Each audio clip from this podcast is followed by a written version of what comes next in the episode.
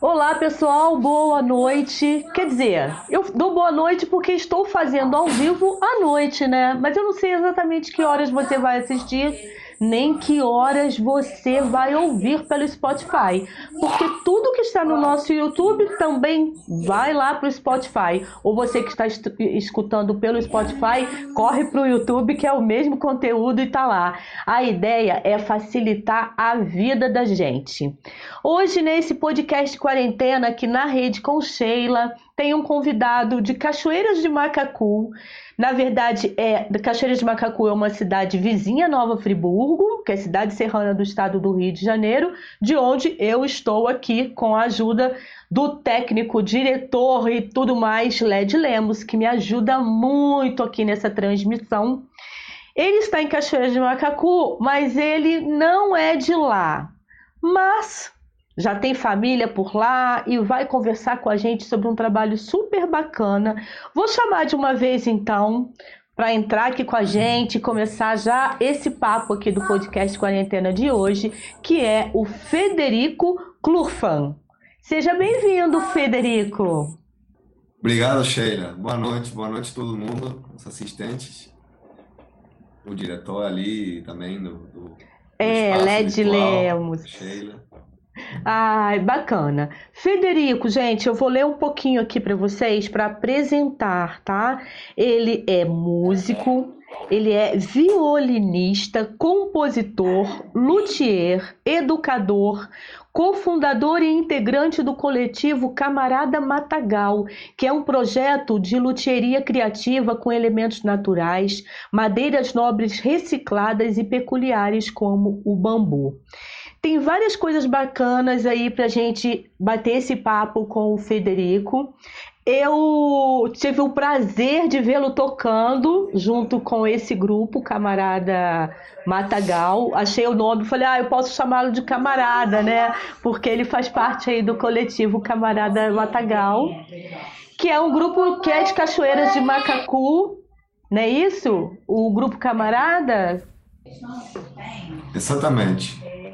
É, todos os integrantes, na verdade, é, é, tem dois integrantes que são daqui de Cachoeiras, uma menina que é de Santa Catarina, mas mora aqui muitos anos também, assim que nem eu. Eu sou da Argentina, mas eu moro aqui em Cachoeiras de Macacu já tem 10 anos, então me sinto cachoeirense. Nossa, 10 anos! Foi criado aqui, ele tem 10 anos aqui em Cachoeiras de Macacu. Legal. No Brasil eu, eu tenho uns 15 anos. Show, show. E você já, já era envolvido assim com música ou foi aí em Cachoeiras que rolou essa inspiração toda para começar a tocar violino, cara? Que lindo! Como é que o violino entrou na sua vida? Bom, então a, a música eu comecei a estudar música com 12 anos, ou seja, já são 25 anos de música, 26 anos de música. E eu comecei como baterista, baterista, percussionista, né? E depois, mais na adolescência, eu, eu troquei o estudo pelo estudo do violino. Mas a música é uma é uma universo só, né? Então, para quem tem essa essa abertura assim linguística da música mesmo, você pode encarar o estudo de qualquer instrumento que que vai ser no mesmo no mesmo assim, universo. Né? Então não foi tão difícil começar com violino e eu já tocava cordas, também tocava violão, tocava contrabaixo de ouvido, né? O violino já comecei um estudo mais formal, 17 anos. E, bom, já são também, são 21 anos de violino e trabalhando, dando aula, estudando, viajei muito com violino viajei a América Latina toda, tocando violino, tocando música original também. E depois de muitos anos de viajar, eu me aqui com a minha companheira, que é brasileira, aqui em Caxias de Macacu. E a gente está aqui 10 anos. E, bom, teve vários projetos musicais de agricultura orgânica, de várias coisas aqui. Bom, é, Camarada Matagal é um deles. Inclusive, Federico, em uma das suas redes sociais, Você usa um pseudônimo que seria Violino Viajante, não é isso? Não sei, nem se, vo... não sei nem se você foi lembra. minha companheira que botou esse nome. É, não viol... fui nem. Ah, não foi você, foi sim, ela. sim. Não, foi, não, eu uso a conta, mas não foi eu que escolhi o nome. Mas é, tá bom, Violino Viajante. A ideia era uma conta comercial e como, na verdade, camarada Matagal eu toco vários instrumentos e como luthier também construo vários instrumentos. Mas como o violino é o que tem, de repente, mais é, saída profissional e a questão da música multicultural, né, que eu tenho músicas. A minha música já é multicultural, já tem várias várias influências, várias origens. Não se limita à música erudita ou à música popular, nem a música popular nem se limita a uma nacionalidade, uma, uma região. Então, é, a ideia de violino viajante, tá bom. Eu, eu gostei, aceitei, aí uso essa conta de Instagram para divulgar alguns trabalhos. Mas eu utilizo muito mais o Facebook. No Facebook. Não, porque quando. A tecnologia que eu tenho é, é. Certo. Não, porque quando eu te conheci, lógico, a primeira coisa que eu fiz foi procurar é, nas redes sociais os perfis da camarada Matagal, né? Para poder conhecer melhor o trabalho, saber de onde era. E aí eu vi que era de Cachoeiras de Macacu. Falei, gente, pertinho aqui de Nova Friburgo, que bacana. Vocês participaram do Festival da Sustentabilidade. E aí a gente estava trocando aqui antes, parece que tem quatro anos o festival e você tocou em todas as edições. Vocês, no caso, né? Exatamente. E no, no festival foi só a banda ou foi teve o seu trabalho solo também? Você chegou a se apresentar sozinho? Não, não. Nesse festival, nesse festival da sustentabilidade, a proposta foi sempre com o camarada Matagal, porque o festival, para quem não conhece, eu acredito que o pessoal de Friburgo conheça, mas às vezes pessoas que não, não são de Friburgo é um festival voltado à bioconstrução, à sustentabilidade, às questões é, exatamente de sustentabilidade, resiliência ambiental. Então, tem muitas propostas que giram em, é, nessas questões ambientais. E Camarada Matagal tem a questão do, do, dos instrumentos serem confeccionados com elementos naturais de fácil acesso e sustentáveis, ou seja, a gente utiliza madeiras é, que a gente recicla no lixo, né? Os, os entulhos no lixo. E utiliza o bambu também, e a gente e outros elementos como o coité, que a gente colhe também na natureza, que, que é um elemento que não, não degrada, você colher ele não degrada a natureza. Né? Tem que saber como, como utilizar, né? como colher, como tratar.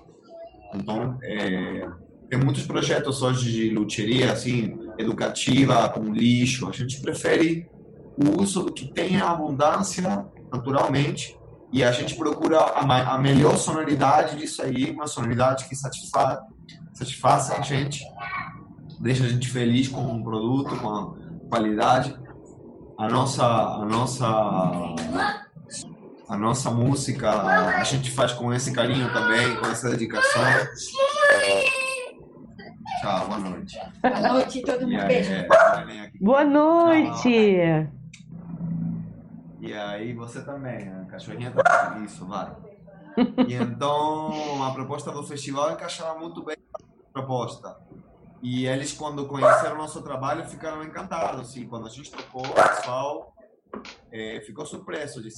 E, e como é uma proposta de criação constante, tanto das músicas como dos instrumentos, ela não parece nada com outras propostas, onde também tinha luteria e, e e música original, porque justamente por ser original é diferente Sim. do outro. Não fica imitando, não. A gente não imita, não imita o Acti, não imita outros grupos que também confeccionam instrumentos. A gente tem nosso próprio trabalho hoje. A gente olha para nós e olha para nossa região. E a gente também ensina. Então a gente já fez muitas oficinas de confecção de instrumentos naturais com crianças, com jovens, com adultos, a gente já também deu oficinas de, de plantas alimentícias, alimentícias não convencionais, de, de, tem a ver com agrofloresta, com várias coisas. Só que a maior parte está voltada para a luteria. Também, é, também já trabalhei com a, a, prática de conjunto pela Escola Vila Lobos, aqui em Caxias de Macacu, eu dei três anos de uma oficina que era de luteria. Eu já dava oficina de confecção de instrumento de violinos de bambu. Eu, eu fazia isso. Antes de Camarada Matagal assistir, eu já tinha minha oficina de violinos de bambu. Mas aí, quando a Vila Lobos veio aqui para Caxias de Macacu, eu fiz, além de aula de violino e de, de teoria musical, eu estava dando essa a, a, oficina de confecção de instrumentos. Então a gente aprendeu, a gente, eu aprendi também, né? Mas eu ensinei organizei essa oficina onde a gente confeccionava pífanos, violinos, eh, tambores de fenda, eh, chocalhos, eh, birimbaus, de tudo. A gente confeccionou muitos instrumentos. E a gente teve o prazer até de apresentar pela Vila Lobos no Teatro Municipal do Rio de Janeiro com esses instrumentos. Uau, que bacana! aqui de Caxias Macacu. Muito legal. E onde você aprendeu a luteria? O teatro estava cheio. Oh, que coisa linda! Isso tem muito tempo? A loteria. É, foi 2000 de 2017. 17. Dezembro de 2017. Quase três aninhos. É, e onde você aprendeu a luthieria, Federico? Onde você aprendeu a luthieria? Então, foi uma necessidade, diria quase que espiritual, porque eu estava viajando, viajei muito tempo, é, viajei muito, morei muito na roça, gosto muito de agricultura, já trabalhei com agricultura orgânica também, eu sou apaixonado, se eu pudesse, eu viveria da agricultura e moraria na roça, só que agora a situação não me permite. Mas é, viajei muito com a música, a música me permitiu viajar à América Latina sem ter dinheiro, né? Sem, eu saí viajando sem nada, só meu violino e um amigo meu que tocava birimbau. E a gente saiu sem dinheiro, muito pouco dinheiro, quase nada. Então a gente teve que trabalhar, trabalhar, trabalhar e com música, tocando na rua, tocando em feiras, tocando em restaurantes. E a gente morava na casa das pessoas, famílias, muito na roça. E trabalhando na roça também. E aí eu sempre, quando tinha crianças, jovens interessados em aprender o instrumento, o violino, eu ensinava, até porque eu morava na casa das pessoas, eu ensinava as pessoas Sim. da casa que quisessem aprender. E muitas vezes, muitas vezes em periferias muito pobres, como em Maranhão, como em Belém, como na Bolívia, como na Venezuela também. Então eu, eu ensinava violino, mas qual o problema? Essas pessoas não tinham acesso a comprar um violino. Mesmo que hoje, hoje tem um, assim, hoje a pessoa da cidade tem uma facilidade de comprar um violino, porque não é um instrumento tão caro. Está hoje tão caro quanto um violão.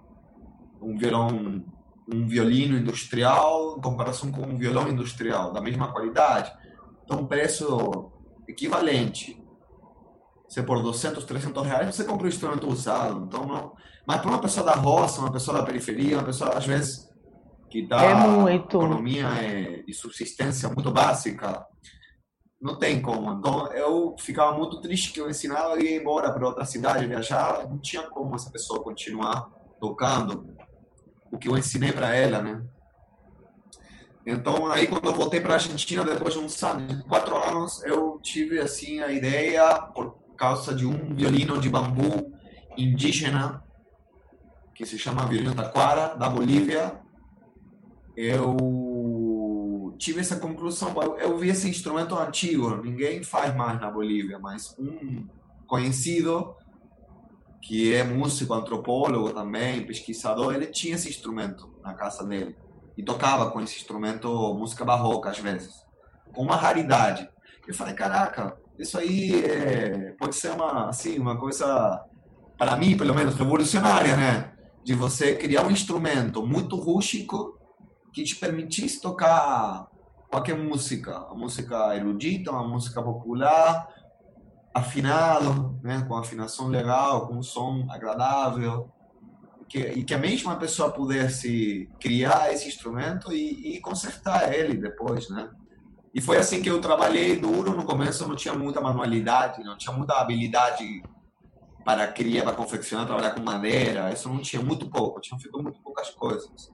Então os primeiros instrumentos foram realmente muito brutos, muito e com o tempo eu fui melhorando e de...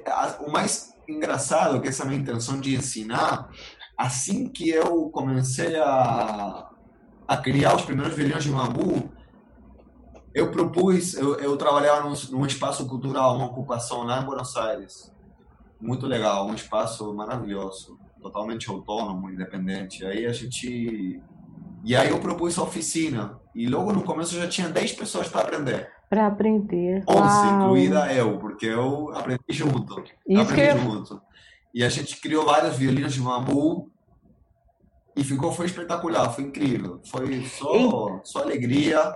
Teve pessoas que trabalhavam com, com, é, com pessoas com dependência, toxicodependentes, e utilizaram essa confecção de violino de bambu para ensinar essas pessoas. Ou seja, o trabalho rapidamente já espalhou, multiplicou.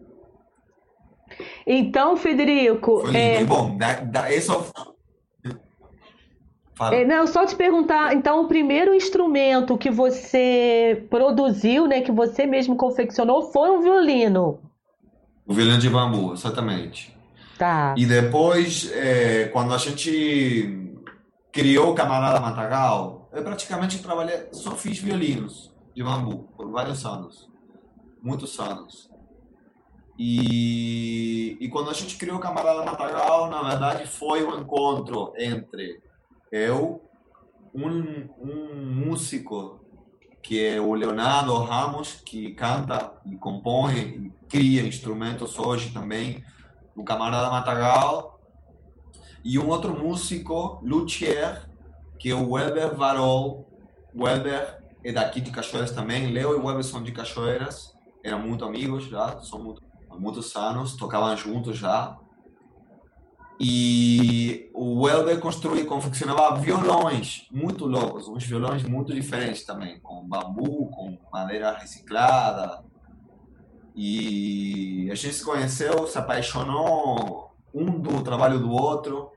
A gente fez uns violinos, depois a gente começou a construir outros instrumentos. Muito legal. E foi exatamente o Erickson, o Erickson que fez um podcast contigo aqui, Sim. trabalhava na Secretaria de Cultura, na Fundação Macatu, e propôs, é, foi uma proposta dele, do Jamerson, na verdade, foi o Jamerson que propôs, ele abraçou a ideia, ele falou, por que, que vocês não apresentam uma um, uma, não, por que vocês não fazem uma apresentação com os instrumentos que, você, que vocês criam, né? Sim. Que vocês confeccionam, e aí e aí a gente criou o Camarada Matagal para um primeiro festival, que teve um festival internacional de inverno, que teve aqui em Caxias de Macacu, organizado pela gestão do, do, do Erickson ali naquela época. E foi um sucesso, pelo menos para a gente. Foi maravilhoso, teve uma repercussão muito boa. E a gente criou um contrabaixo, criou um, um carrom, criou várias percussões eh, juntos, eu e o Weber. E um tempo depois o Leo começou a confeccionar instrumentos juntos, outros instrumentos inclusive. É, ele fez sozinho, depois comigo, a gente fez juntos tambores de fenda, pífanos, símbolo. É, Você, vocês chegaram. Um trabalho muito criativo, muito amplo. Vocês chegaram a vender esses instrumentos para fora, para outras cidades? Como é que tá isso? Sim, eu falo contigo que eu vou desligar aqui a água do, do chá quando converso. Ah, sim, o chá, né? É, Pode ir lá, gente vai lá. um instrumento assim, o chá, fundamental, tá frio. Então, a questão é a seguinte, é, a gente vendeu, sim, violinos de bambu, pífanos, tambores de fenda, chocalhos, molhos, que mais? É, a gente vendeu muitos instrumentos, sim. Mas vocês... É, mas não é ah. Não é o forte, não é o forte do coletivo, quer dizer, é, já ajudou muito a gente, sim. Eu, pessoalmente, já fiquei assim, salvei meses de, de subsistência vendendo instrumentos, mas a gente fez muito, tanto quanto vender instrumentos, a gente deu oficinas em escolas, em, em no SESC, em universidades, Na Vila do Lobo, a gente deu muitas oficinas, festivais. E também a gente tocou bastante como grupo. Então é bem equilibrado essa, essa relação de atividades. Um grupo Não, legal. Nesses três aspectos. Eu perguntei, Federico, em relação a, aos instrumentos, na verdade, fazendo muito assim uma, um link com a situação Sim. que a gente está vivendo, né? Embora é, é, possível dar essas oficinas né, online, não é o ideal, mas enfim, ainda é possível. Mas fiquei pensando na coisa dos instrumentos é. para vender, porque eu tive contato com alguns instrumentos né, sustentáveis lá no Nordeste.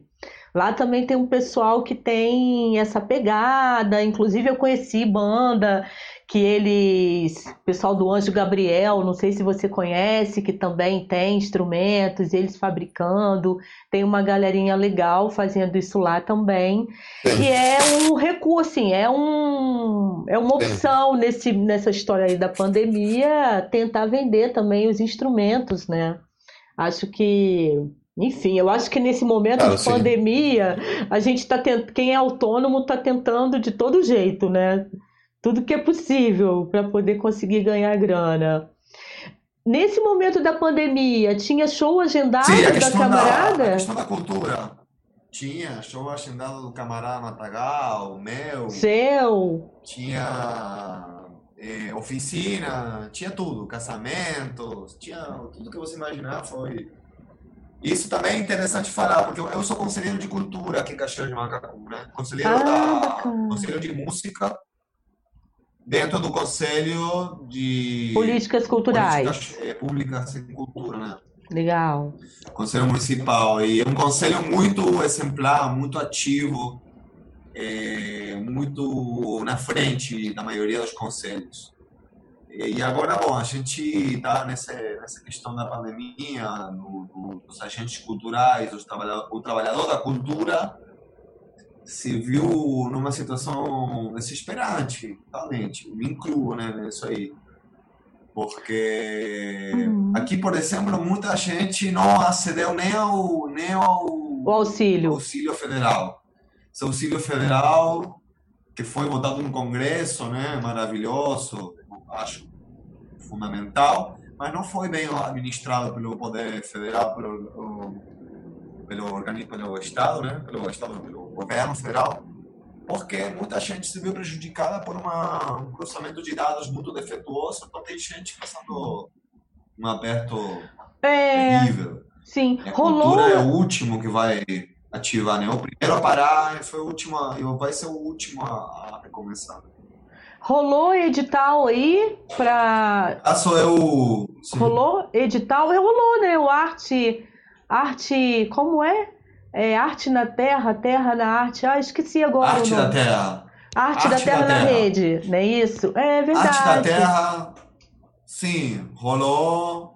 Rolou, na verdade, foi aberto. É, assim, tem umas críticas a fazer. Na verdade, foi uma, uma assim, como se diz, uma proposta do Conselho, uma chamada do Conselho a fazer esses, esses editais edital, né? Porque não tinha nenhuma proposta e já tinha editais rolando no Niterói, no Friburgo, no Rio. E esses editais importantes. Aqui, bom, na verdade, a realidade econômica do município não, não ajuda. E os editais uhum. foram de, com uma soma muito baixa.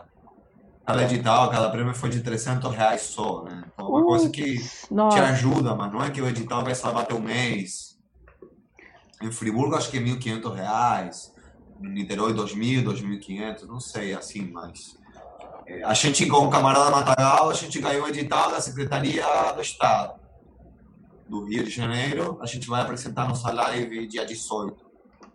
Dia 18 de setembro. Ai, que bacana! E você vai divulgar isso Sim. lá no seu Facebook, né? E É, porque, inclusive. Com, com certeza, com certeza. Pra, a gente vai divulgar essa semana ainda. Bacana. Para quem estiver assistindo aí hum. ou escutando, é, no, no, no Facebook, aqui no YouTube, na descrição do vídeo, eu deixei o link para o Facebook do Federico, que é o que ele mais usa, e aí vocês podem ficar sabendo sobre esse trabalho, fazer contato. Não é a rede social da camarada Matagal, né? Mas você, através dele, consegue chegar hum. até lá. Ele disse que anda ocupadíssimo mesmo aí na pandemia, você está tendo que se virar nos 100, né? Nem nos 30, né? Você está fazendo o que no momento assim? É. Conta pra gente como é que tá a sua vida. Em matéria de, em matéria de, é, matéria de subsistência, matéria de, de econômica, que é o que a gente né, fica mais preocupado, depois da saúde. Sim. Primeiramente, a gente está de quarentena. Isso eu queria falar, isso é muito importante. Porque aqui no Brasil, a maior parte das pessoas não está tomando a sério esse negócio de pandemia, de doença, de se cuidar e cuidar o próximo, né? Porque você pode não querer se cuidar, mas saindo na rua sem máscara, sem cuidado, se aglomerando, você está expondo a saúde do, do outro. E isso é muito grave. Então a gente em casa decidiu é, se cuidar muito, ficar em casa o máximo eu sou eu, e eu não eu não realmente a gente conseguiu ficar em casa. Estou muito feliz porque a gente não conseguiu se não precisou se expor. Por exemplo, eu não precisei tocar na rua. Beleza. Como eu fazia sempre. Toda semana eu ia em, ia em Friburgo. O pessoal de Friburgo já deve ter me visto tocando na rua muito, na, na, na, na frente da matriz, ou na escadaria do antigo fórum. Mas agora eu fico aqui e eu trabalho com luteria convencional. Estou consertando violões e violinos e violoncelos e principalmente isso, violinos, violas, violões, violoncelos, é, instrumentos que tem de madeira, né? Instrumentos de madeira eu estou consertando direto. O pessoal que ficou aqui por Cachoeiras, em Friburgo, também está mandando instrumento porque estão em casa parados quem tem a condição vai consertar um instrumento para tocar, porque a arte Ótimo. te permite ter uma quarentena mais é, agradável, né? Mais é, divertida, mais agradável. E isso por um lado. Estou dando aula online também, quem tiver interesse em aprender violino, ou percussão, ou luteria online. Estou dando aula e são poucos alunos, mas são muito gratificantes as experiências. E também estou fazendo meus shows online, que Isso no é começo eu fiz muitas lives pelo Facebook, pelo Instagram, muitas lives. Eu fiz uma ou duas por semana. Comecei com duas, Uau. depois eu cansei, parei, fui para uma. E foi muito legal fazer essas lives, muito legal. Muita gente viu, não na hora, mas na hora e depois, né? Sim. assistindo chegou a quase mil visualizações, algumas lives, e mas não teve retorno econômico. Eu sempre coloquei a vaquinha, né, que é um é uma é um chapéu virtual, virtual. que pode depositar. Coloquei a minha conta Bradesco também, mas por algum motivo não rolou. As pessoas rara vez depositavam assim, algum dinheiro. Então, depois de alguns meses, eu cansei, aí é, eu fui para uma plataforma internacional, fui convidado a participar de uma plataforma que é internacional, que apoia o músico, não te paga, mas que te apoia para organizar, para divulgar esse trabalho, que chama Show for Me. E a Larissa e o Leandro, que Isso. são de Friburgo, que são músicos maravilhosos, estão morando em Portugal, eles já estão trabalhando para o Show for Me também, e eles me aproximaram, fizeram um contato. E eu fiz uma primeira apresentação online e deu muito certo. Muito que certo. legal. Me surpreendeu no sentido não de que novas pessoas me assistiram. Não foi que não é que pessoas lá da Europa ou até algumas sim, mas a maioria das pessoas que me assistiu foi mesmo do meu contato, do seu, né? do seu contato, do seu conhecidos. Legal ou amigos de amigos, ou pessoas do desse link assim virtual de redes sociais, mas pelo fato de estar num contexto de um de um site, de um show com, com ingressos pré-pagos, numa coisa internacional, numa coisa organizada, diferente. Até porque o, o valor mínimo que você colabora é um dólar, então são cinco reais. Deu muito certo. Eu consegui é, ficar muito feliz com o resultado, tanto, tanto artístico como, como econômico. Você Mas, o quê, o Federico? É, a gente não pode parar, né? Tem que virar. Você já fez um, um nessa plataforma e vai fazer o próximo dia 30, é isso? Exatamente. Daqui a 10 dias terei meu segundo, minha segunda experiência. Eu criei eh, o concerto, né, a venda de ingressos essa semana que passou. Fiz a primeira divulgação e eu vou ficar divulgando no Facebook. E eu peço para vocês também divulgarem, apoiarem, como puderem. Precisa um cartão internacional para você comprar o ingresso. Esse é um problema. Hum. Precisa um cartão de débito. Mas quem quiser comprar o ingresso pessoalmente comigo, é só me mandar uma mensagem que eu posso passar a minha conta Bradesco. Já fiz isso. Ah, Mas eu legal. prefiro que a pessoa compre pelo site. Eu prefiro. Porque o site, o concerto só vai acontecer se tiver um mínimo de ingressos vendidos. E quanto mais ingressos eu vender pelo site, melhor, melhor para mim, melhor para ah. divulgar meu trabalho pelo site. Maravilha. Mas quem não puder, eu agradeço também. Passei pelo Bradesco e aí eu vou mandar o link do vídeo para essa pessoa assistir. Então, não é um não é um show que vai excluir ninguém. No final, eu continuo fazendo lives gratuitas, é, vez ou outra. É, que é importante divulgar o trabalho, mas também a, a, remuneração é muito importante. Federico, deixa eu ler aqui, tem a Lu, Suzy Lemos e Lu Portugal estão ao vivo aqui no chat do YouTube. Então deixa eu falar um alô aqui com elas, né? Dando boa noite para Suzy, que é a minha irmã, tá sempre aí é, participando, conhecendo aí meus convidados. A Lu Portugal, sabe quem é a Lu Portugal? Ela colocou aqui: Boa noite, olá Sheila, que bom rever o Federico. O conheci há 10 anos quando ele deu uma canja tocando violino no Centro de Arte. Ele tinha recém-chegado a Friburgo, ah. Cachoeiras de Macacu. Curti muitos instrumentos Conheço. da bateria criativa. Nossa, Lu, que bacana! Você foi uma das primeiras, então, a conhecer o, Agora lembro. o talento do Federico. Muito legal, que bacana. Agora eu lembro. Pelo menos em Friburgo, com certeza foi. Tá vendo? Com é a coisa do, por isso. Era muito, muito bem acolhido na Casa de Letras. É por isso, Federico, Casa que eu, é, é Centro de Arte. A, a Lu Portugal, arte, isso, é a Lu, a Lu Portugal, sim, sim, sim. ela administrou o Centro de Arte aqui em Nova Friburgo, um espaço super simpático num porão. Não sei se você está lembrando, né? Num porão que fica no centro da Não, cidade.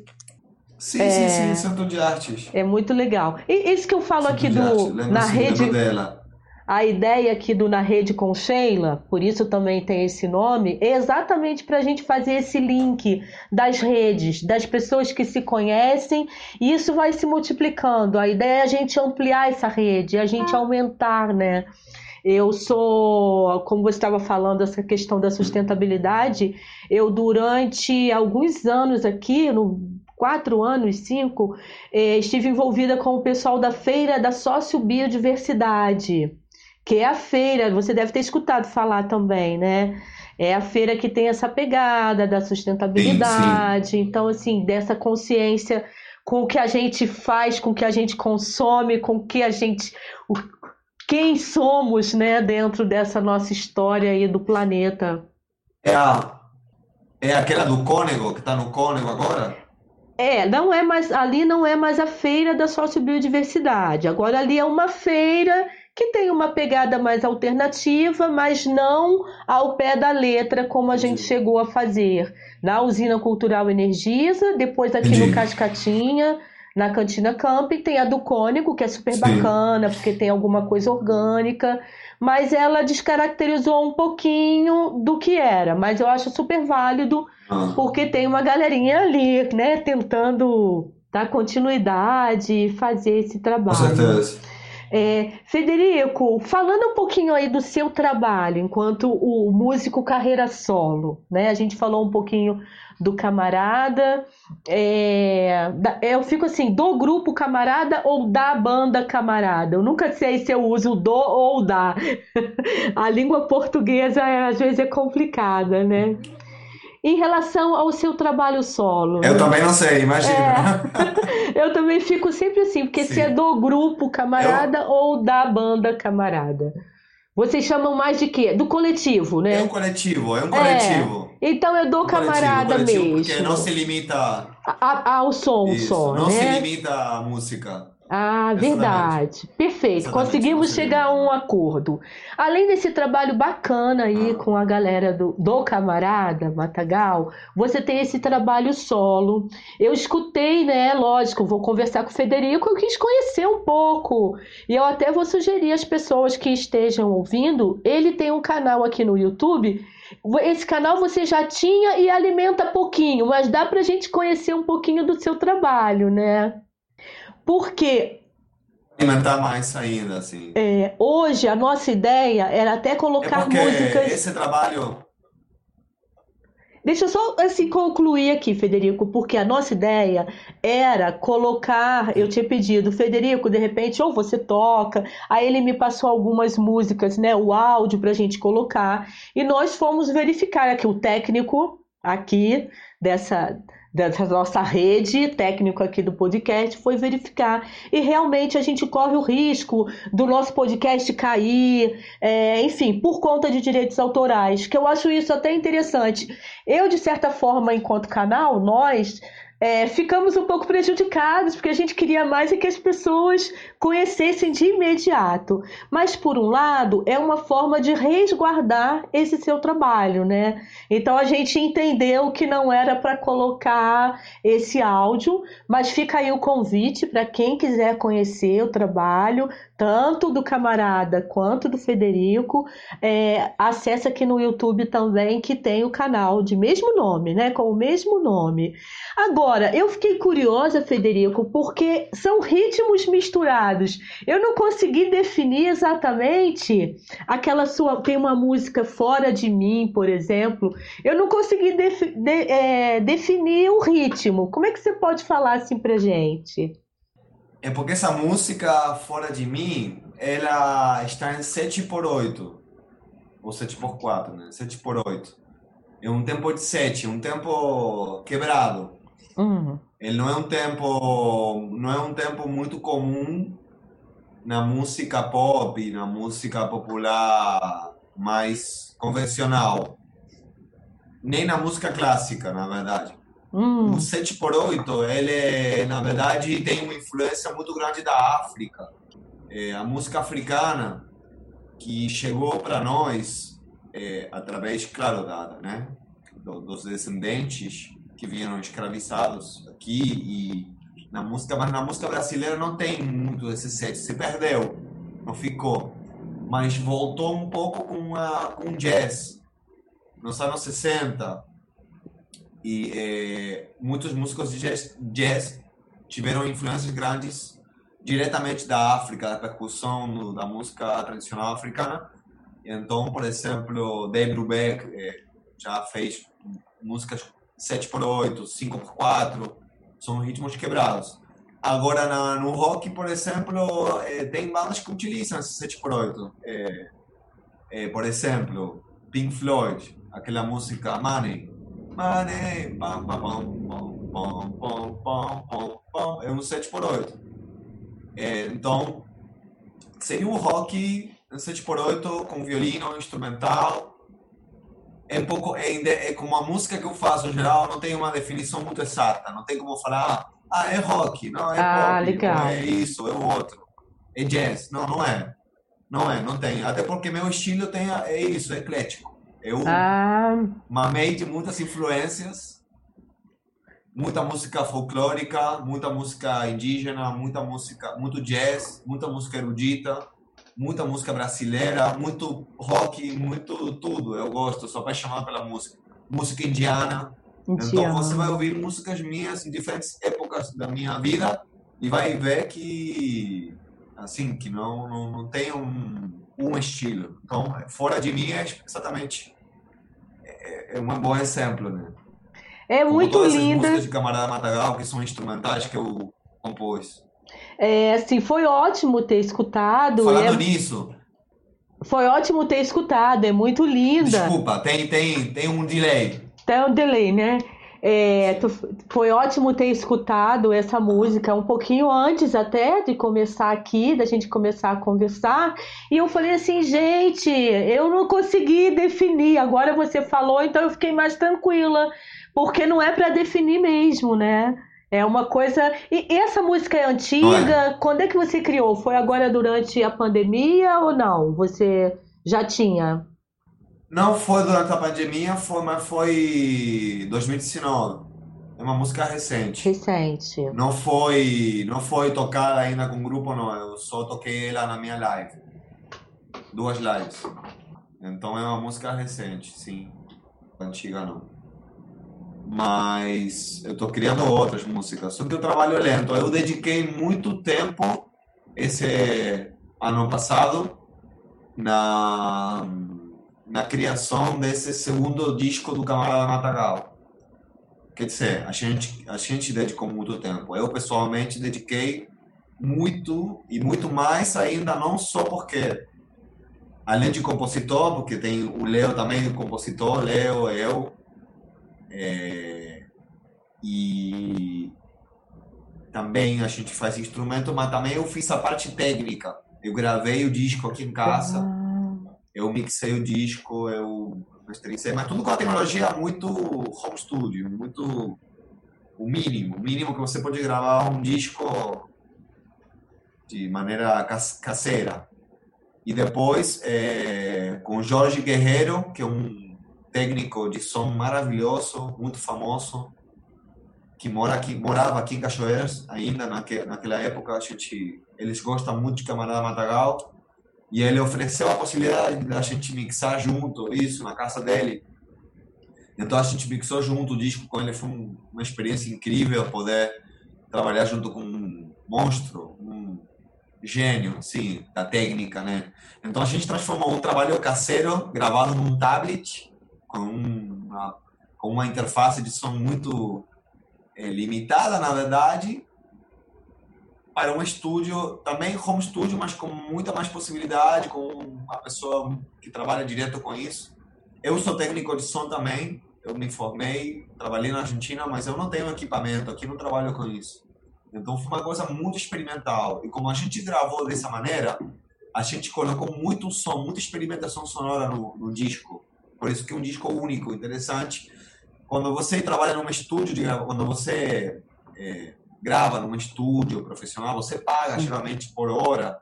Então é caro você gravar um disco. A gente não tinha essa possibilidade. E para você experimentar e ficar brincando e ficar experimentando, é muito difícil. Você tem que ir com a parada toda muito meio que pronta. Mas não, no nosso disco foi feito da maneira mais lúdica e mais criativa possível, com músicas nossas originais, que a gente já vem tocando. Tem músicas velhas e músicas novas que a gente nunca tinha gravado nenhuma. E a gente frisou uma boa parte da história do grupo de Camarada Matagal e da nossa história pessoal nesse disco. E a gente botou o nome do disco, um nome muito forte, que é parte da letra de uma música, que a letra foi escrita pela, pela minha companheira Viviane Lugão, e uma poesia maravilhosa que se chama Livre como os ventos de Oiá. E a gente não, não, não, é, não tem um conteúdo religioso o disco, mas a gente se identifica muito com essa, com essa entidade, com esse orixá, nessa poesia, nesse, nessa música para nós, representou muito mais do que a Oiá do, da África, a Oiá do Candomblé, representou toda uma, uma como dizer, um universo que fala da liberdade, fala da questão da, da morte, né, da vida da morte, da, da, das correntes da, que nos prendem. E tem uma, uma parte que diz né, livre como os é, livre como as livre como os ventos como é livre? livre como aqueles que que andam entre os vivos e os mortos livres como aqueles que andam entre os vivos e os mortos. Bacana. E Oiá é a senhora do, do, do, dos, dos espíritos. Então, o disco ficou nome, entre, entre os vivos e os mortos. Isso foi antes da pandemia.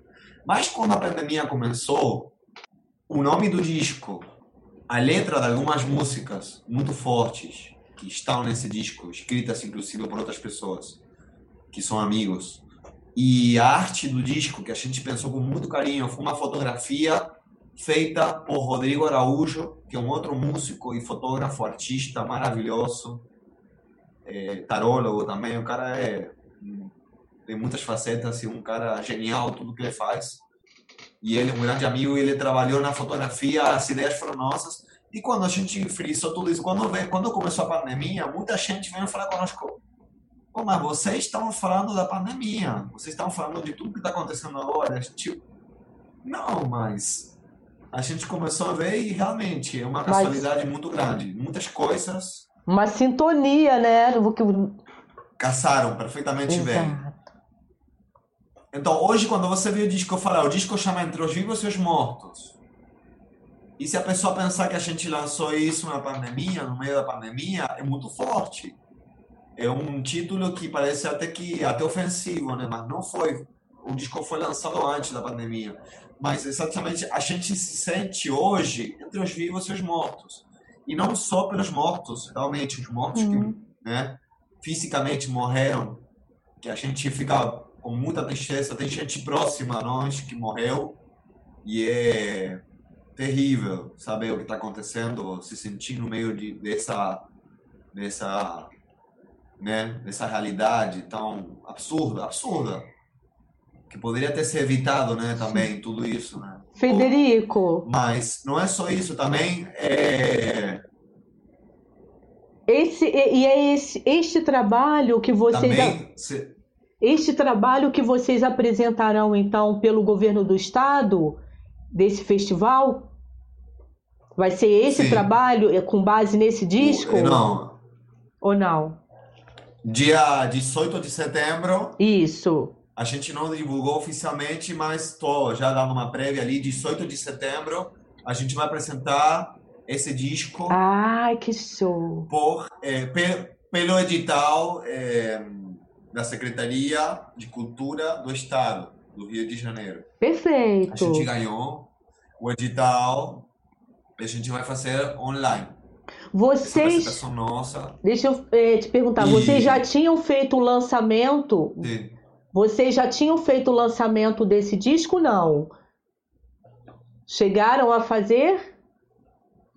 Na verdade, a gente fez uma, uma espécie de lançamento, mas não foi exatamente o que a gente queria. Entendi. A gente fez uma live, a gente tocou essas músicas falando do disco, mas foi é, dentro de uma live, de um, uma espécie de, como você faz, assim, uma live, um podcast, mas não lembro agora o nome, que o Felipe Gonçalves organiza e a gente fez, mas não foi muito bem sucedido num ponto de vista técnico. Teve muitos problemas técnicos por causa da internet e a gente já está melhorando isso muito e a gente vai fazer agora melhor. Ai, que ótimo! Melhor. Na verdade, aquela foi uma live no qual cada um cada um estava num, num espaço diferente, Sim. tocando e ouvindo os outros.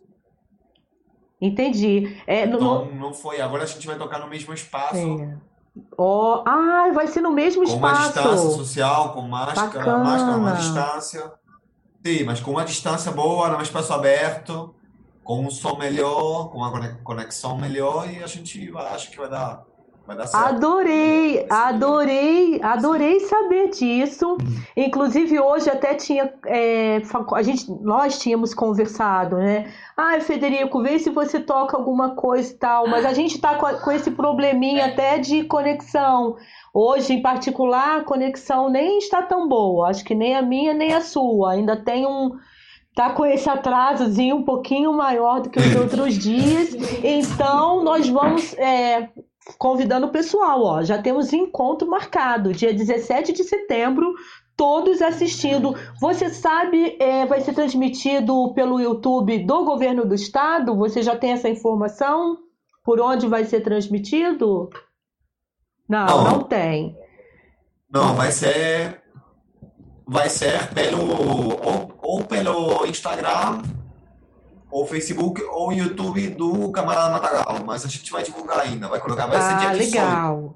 Eu vou fazer o seguinte, vou pedir, vou pedir a você, Federico, para me, man, me manter informada.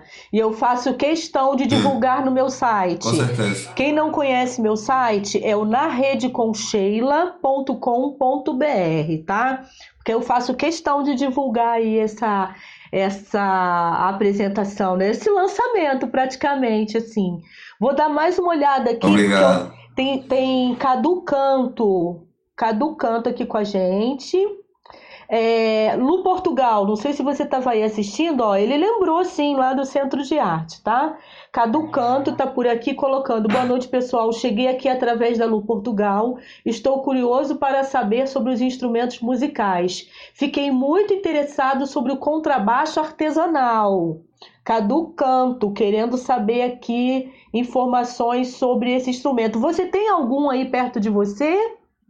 Eu acho que ele vai dar um jeitinho ali. Aqui. Queremos uma canjinha com violino. Ah. O, o contrabaixo ficou na casa do contrabaixista. Não vai tá. dar. Mas tem um violino de bambu aqui. Dispensa. Ô Federico, você continua me escutando, né? Enquanto você está aí procurando.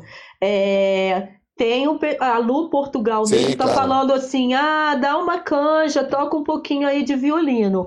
Você fica à vontade para tocar ou não. Eu gostaria muito, mas eu sei que a conexão hoje não está assim 100%. Sim.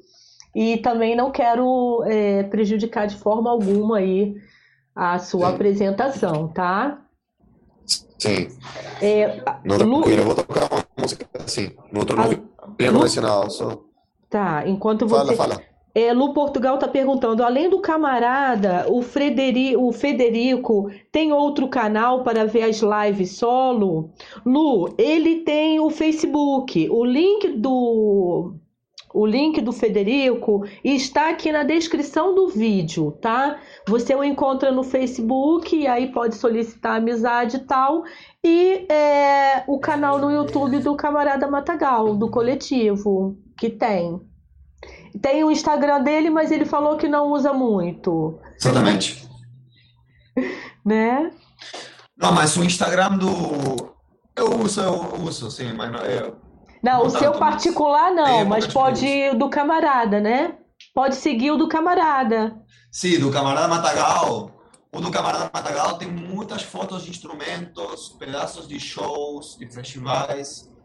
Ai. Fotos, tem muito material muito bom, interessante. E é, esse, por exemplo, é o meu violino de bambu, do camarada Matagal.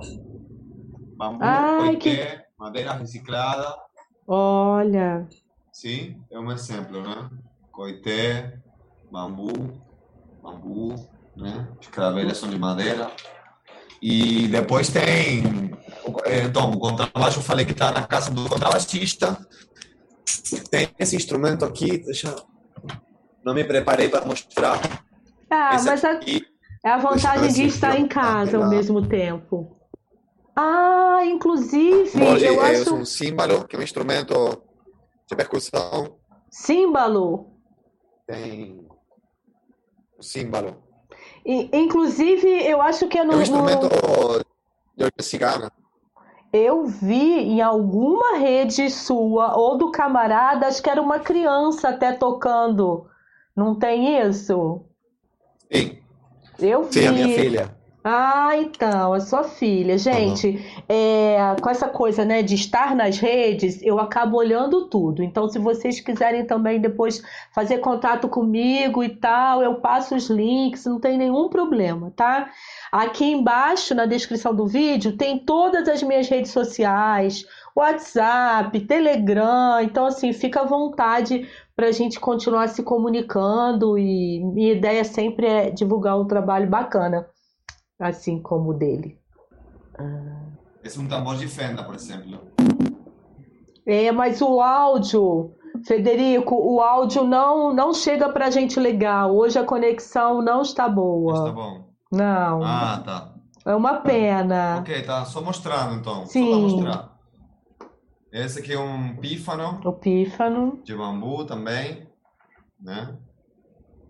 Tambor de fenda. Bom, esses instrumentos que tenho aqui agora. Tem uns, tem uns moldes, mas no Instagram vocês vão ver tocando, vão, vão ouvir bem.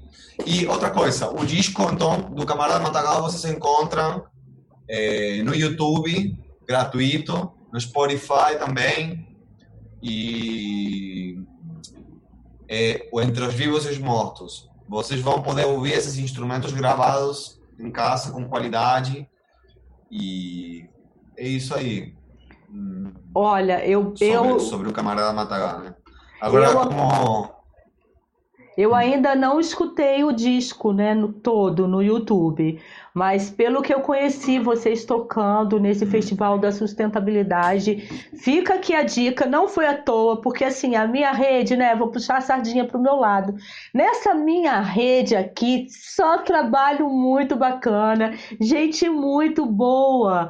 Isso eu tenho que. Porque eu gosto dessa coisa diferente, sabe, Federico? A gente né, nem se conhece pessoalmente. Eu já te vi, mas você não, porque eu estava na plateia, lógico. Então, assim, sabe, observar aquele trabalho que é diferente, que tem um.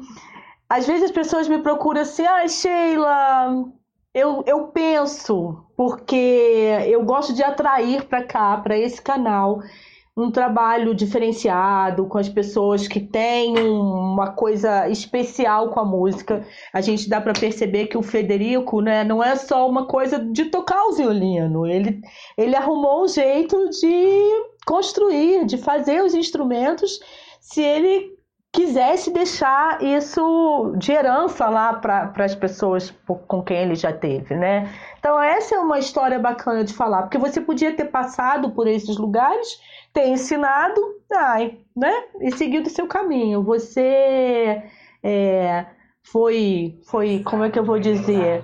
Foi, é, ai, fugiu a palavra agora. Você foi mordido por esse desejo de passar o que você sabe, né? Não tem essa coisa de ficar com conhecimento só para você. és, como diz a raposa no Pequeno Príncipe, tu, é, tu és responsável daquilo que cativas. Exatamente. E é muita responsabilidade, não é pouca, né? Eu acho, Lu, é, Não, muito. a gente estava falando aqui do violino, mas eu, eu acho que o solo vai ficar legal. Eu, eu prefiro. é, gostaria muito, muito, mas eu acho melhor a gente buscar essas redes do Federico e do coletivo Camarada para vocês conhecerem literalmente, porque é um som muito puro. Será que eu posso falar assim, Federico? Né? Ele é muito puro, né? Eu acho. Então eu acho que é uma forma mais legal da gente conhecer esse instrumento. Não, eu quero saber se você concorda comigo. Você quer tocar assim mesmo? Você quem sabe. Eu não sei como que tá. Posso tocar, mas.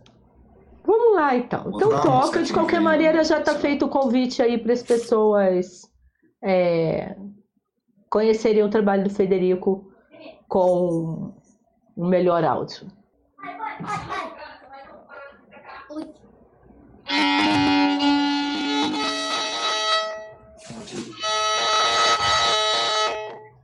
Tocar uma música que chama Caça de Arara.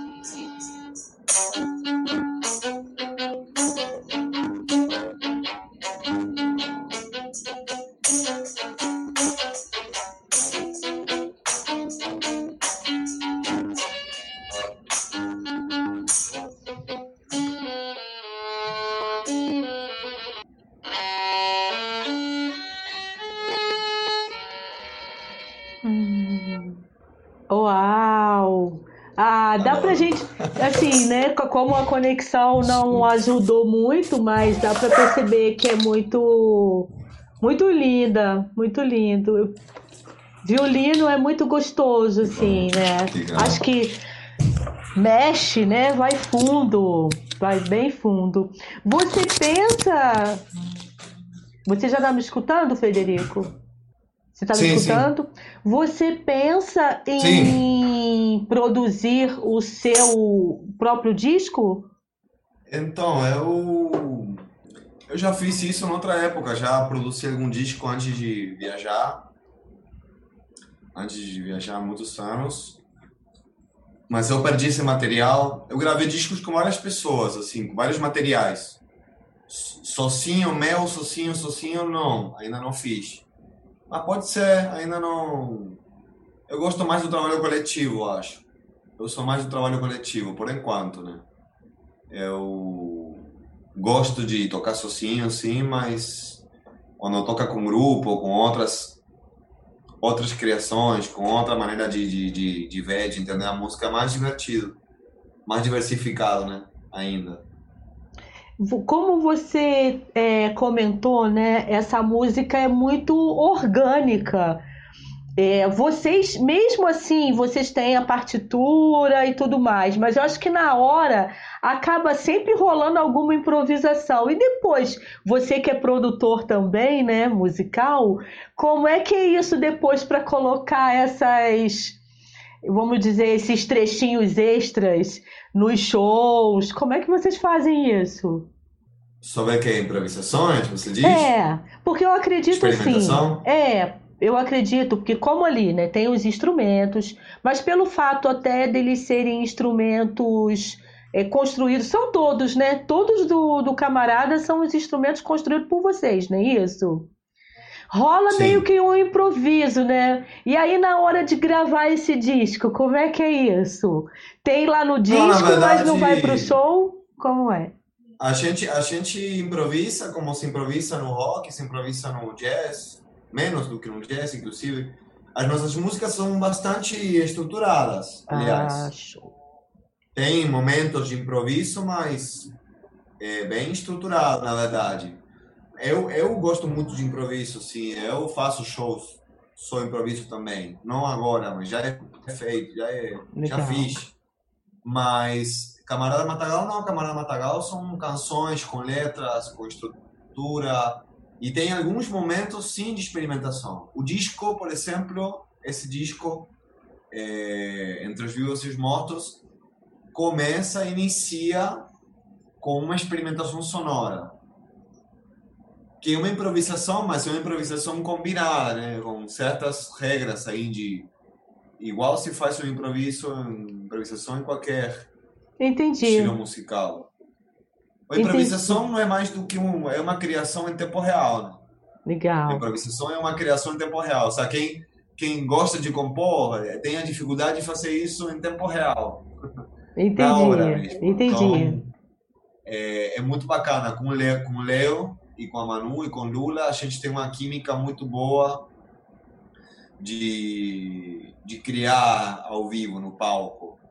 E isso dá, dá, dá um resultado fantástico. Misturado, misturado com as nossas criações já mais é, cristalizadas, né? as canções, as músicas instrumentais, que algumas estão escritas, outras não, outras foram criadas é, mentalmente, são tocadas.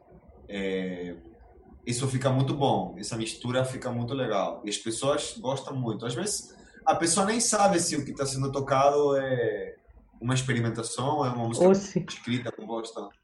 Fica ali Isso só. É legal. Fica ali só entre vocês, né? Só vocês sabem o que, que é, é a improvisação. E pra gente passa como se fosse, não. É o produto do coletivo também. Sim. Agora, isso Federico, que é bonito, é? Isso é bonito. Federico, você já chegou a construir algum instrumento que não esses, tipo violino, os tradicionais? Você já experimentou criar algum outro instrumento aí que você não, não, não sabe nem que instrumento é?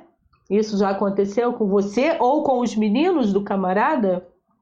Bom, é, na verdade, tudo tem uma influência, né? É difícil você fazer alguma coisa hoje que não não tenha como ser definido, porque esse violino de bambu, por exemplo, é difícil chamar de violino, na verdade. Ele não seria um violino. Ele seria uma rabeca, mas a rabeca que a gente conhece no Brasil não é assim. Poderia ser chamado de camanché, o Camanché é um violino, violino iraniano, na verdade um ancestral do violino, que toca assim, ou violinos da Índia, e a mesma coisa com tudo que a gente faz. O camarada matava, na verdade, a gente é, se inspira em instrumentos que já existem, mas faz a nossa leitura, a nossa releitura. Perfeito. É muito, é impossível quase você criar um instrumento. Se ele é percutido, ele é a percussão. Se ele é soprado, é das flautas, né? Tem uma influência se é tocado, se é com corda, algum cordófono similar tem. O mais louco capaz desses instrumentos é o símbolo, que é aí atrás da bateria, embaixo da janela, da janela, eu já mostrei, que é uma tábua de madeira e jacarandá que a gente colocou umas caixas acústicas de bambu e cordas de piano. E bate com baquetas. É percussivo, mas ele afina. Então, é, a gente chamou símbolo porque tem um instrumento é, cigano que se chama símbolo, que é uma espécie de piano que toca com percussão, só que é muito mais complexo, o instrumento tem muitas mais cordas e é como um piano mesmo. E o instrumento já, para ele, já é convencional, para a gente é alternativo.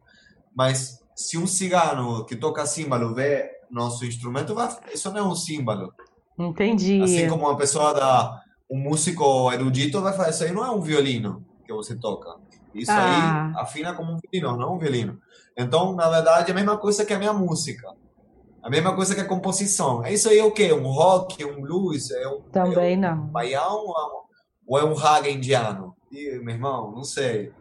Isso depende como você depende como você entende, porque eu fiz a música com liberdade de não imitar e não me encaixar numa caixinha.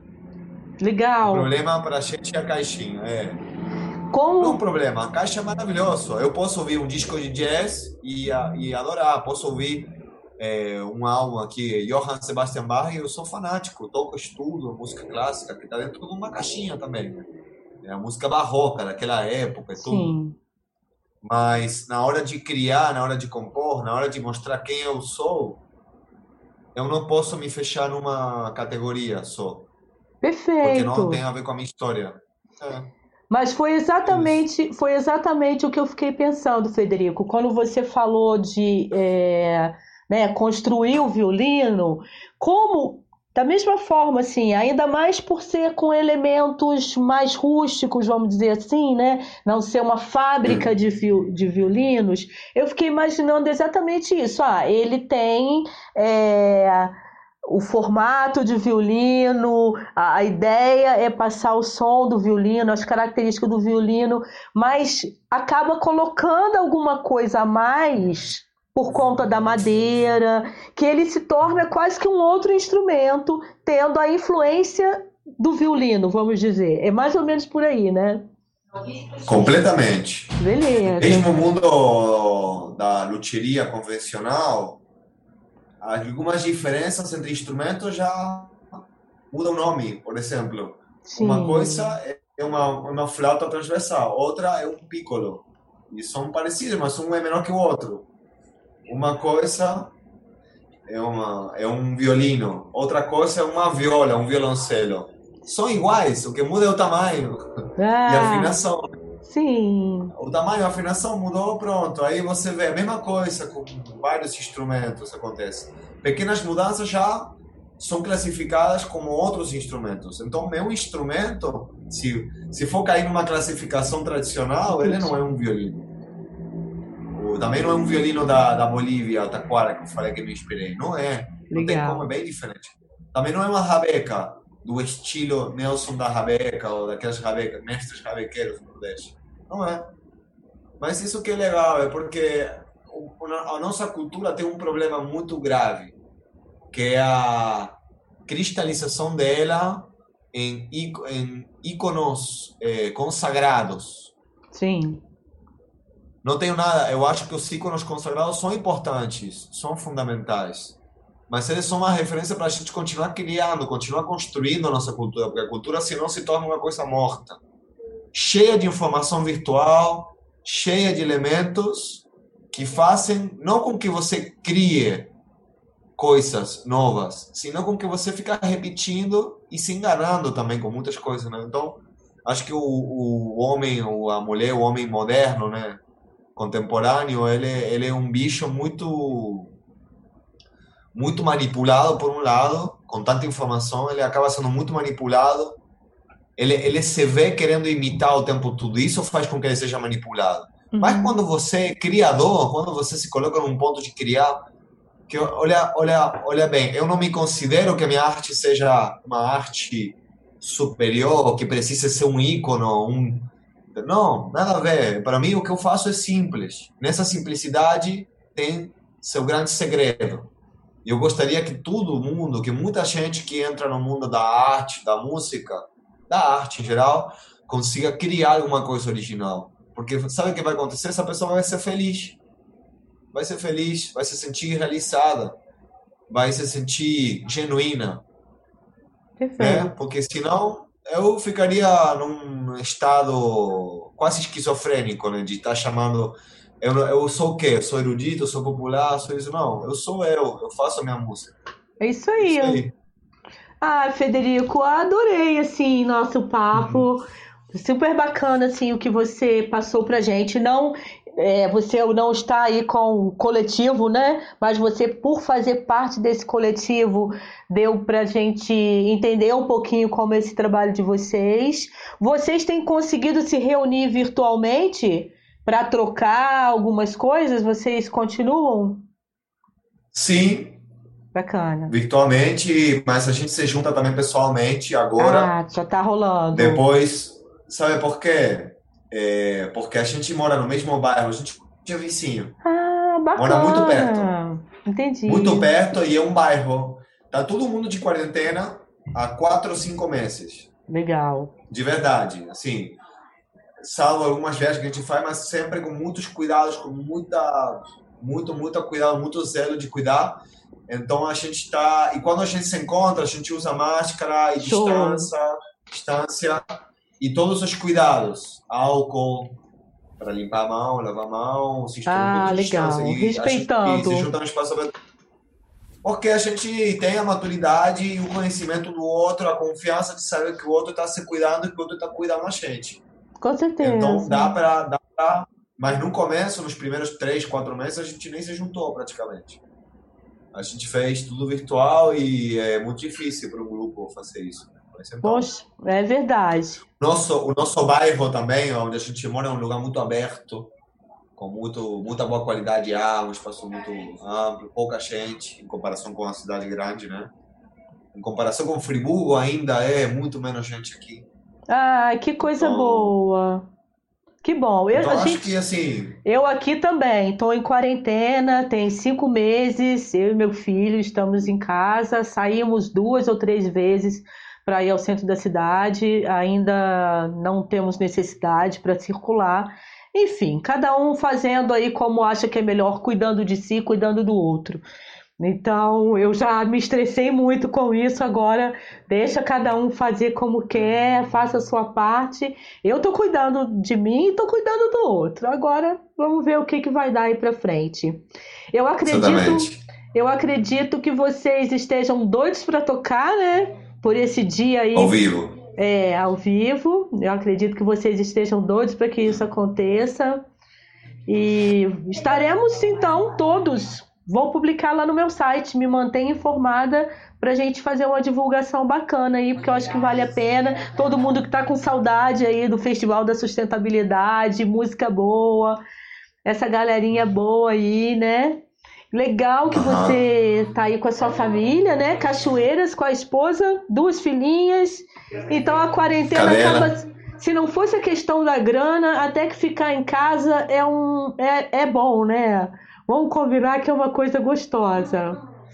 Vou falar uma coisa então sobre isso. É, Diga. Não sei se vocês sabem, mas já foi regulamentada a Lei Aldir Blanc, que foi Sim. unanimidade no Congresso. Sim. E a gente está lutando exatamente para incluir as pessoas da cultura no mapa cultural, que é fundamental para essa lei suco de maçã, tá? Opa, legal. é, mas... E aí o se for whisky também, tudo bem, mas é bastante, ah. né? Para ser um whisky já é. era. Eu tô Não, com meu chazinho então, aqui. A lei Aldir, Aldir Blanc em Friburgo, vocês têm que se organizar também. Já tem uma Estamos. Tá rolando, tá rolando. Sei, é, tá rolando. Muito importante. Bom, aí a gente espera ter acesso a um dinheiro por editais, um auxílio. No meu caso, vou pedir o auxílio também do inciso 1, porque o auxílio que eu não tive federal eu espero ter pela lei Aldir Blanc. E isso vai dar uma, um alívio, né? Agora, uma coisa muito importante a ser marcada aqui, que esses auxílios, tanto federal quanto a lei Aldir Blanc, não é a minha, minha, intenção aqui entrar num papo político, não, mas é uma coisa que tem que ficar uhum. bem clara. Está sendo usado como um papo político pelo governo federal e isso está errado, isso não é certo. Na verdade, o governo federal foi contra esse auxílio federal, ele queria que sejam 200, foi 600 só porque o governo, o Congresso pressionou e muita gente ficou de fora. E agora com a lei Aldir Blanc, o importante é a gente não deixar que nenhum político, nenhuma pessoa da política, tanto municipal, quanto estadual, Verdade. quanto federal, se aproprie de uma coisa que foi uma construção da cultura, um dinheiro da cultura, um dinheiro do Fundo, do, do fundo Nacional de Cultura. Exatamente. não foi tocado. Então é muito importante que a gente não deixe acontecer o que está acontecendo com, com o auxílio emergencial federal. Hoje as pesquisas, nas pesquisas Bolsonaro cresceu pra caramba porque as pessoas estão recebendo um auxílio que ele não queria dar. É. Então vamos ser sinceros, agora com a lei Aldir Blanc vai acontecer a mesma coisa. Todo mundo vai querer se adjudicar esse bem-estar na cultura. Não é. Isso, isso é uma coisa que foi com muita luta, com muitos obstáculos dentro do poder público, e a gente está agora lutando. Eu sou conselheiro, eu sou voluntário, eu trabalho várias vezes por semana aqui em reuniões, em um trabalho é. que é duro, que é árduo, que não é remunerado. E é graças a esses conselhos, graças a esses trabalhadores, que essa, essa lei vai chegar como dinheiro para todo mundo da cultura. É. Então, por favor, para todos os divulgadores de, de cultura, sim, sim. pessoas que estão ali, para que isso não aconteça, porque seria muito triste a gente estar elegendo ou reforçando aí é, pessoas da, do poder público sinistros, perversos, que sempre tem e vão ter, que vão tentar, vão tentar se aproveitar disso para se eleger. E vai ter eleições, daqui a pouco a gente sabe que isso é, é uma bomba de, de mentiras e de promessas, então... Federico... Com isso. A lei Aldir Blanc é uma lei do Federico, eu fui presidente do Conselho de Cultura aqui em Nova Friburgo e eu faço parte hoje da setorial de teatro, porque eu trabalho junto com a companhia, com a companhia arteira de teatro aqui, faço teatro também, enfim. Então a gente está aqui também assim reuniões de duas, três horas em cima aí para poder é, ter o conselho de cultura aqui, tá bastante ativo para poder ver como as coisas vão ficar. Então a gente está tá, tá participando, assim, estamos ligados e tudo muito em cima da hora, né? A gente não pode nem dar uma cochilada porque tem pouquíssimo tempo aí pra gente. O mapa de cultura você já tem? Já não, tem falaram, não, falaram que iam lançar o, o a plataforma, né, para esse mapeamento hoje. Oh, não, mentira. Hoje eu tô achando que hoje é sexta-feira, é quinta. Amanhã, amanhã que eles vão lançar esse essa plataforma para fazer esse mapeamento. Porque começaram a fazer mapeamento já várias vezes, junto com o Sebrae até, mas esse mapeamento, na verdade, ele não existe. Então, a Secretaria de Cultura, junto com o Conselho, decidiram que era legal fazer esse mapeamento aí para ontem mas estão bastante mobilizados para que isso aconteça a partir de amanhã, se eu não me engano, até o dia 7 de setembro, para rolar esse mapeamento e paralelamente a gente cuidando aí desse plano de ações, né?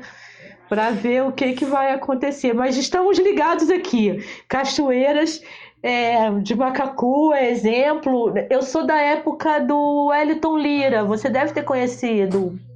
Meu irmão, né? Meu irmão, Exato. Meu irmão, ele, a Aline. Então, assim, uma época. Foi a época que eu era presidente do conselho, era que eu estava muito pertinho ali deles, né, e de vocês. Sim. Então é isso, vamos correr atrás do prejuízo, torcer para que tudo dê certo Ó, é, Lu Portugal, só pra gente se despedindo então, Federico. É, Lu, Portu...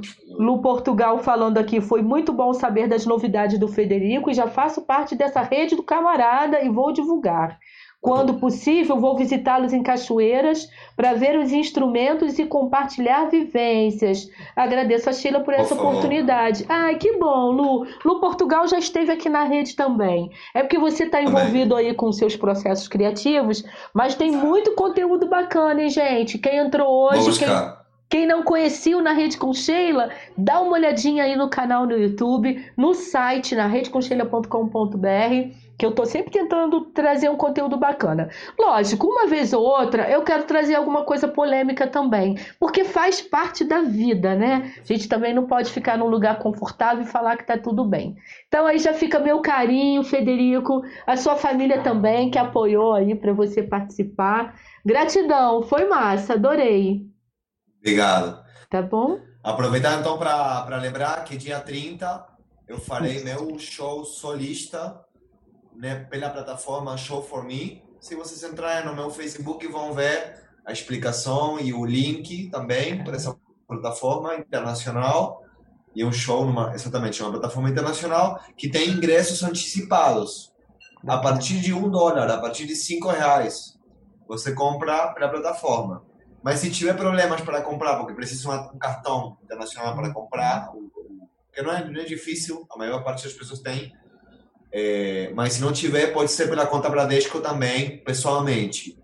Mas em, em, segunda, em segunda instância, em primeira, a primeira possibilidade seria comprar pela plataforma. Então, convido vocês a participarem. É muito bacana essa experiência também. Tem muitos artistas do mundo nessa plataforma, muita gente do mundo vendo, artistas brasileiros, argentinos do mundo. E é isso.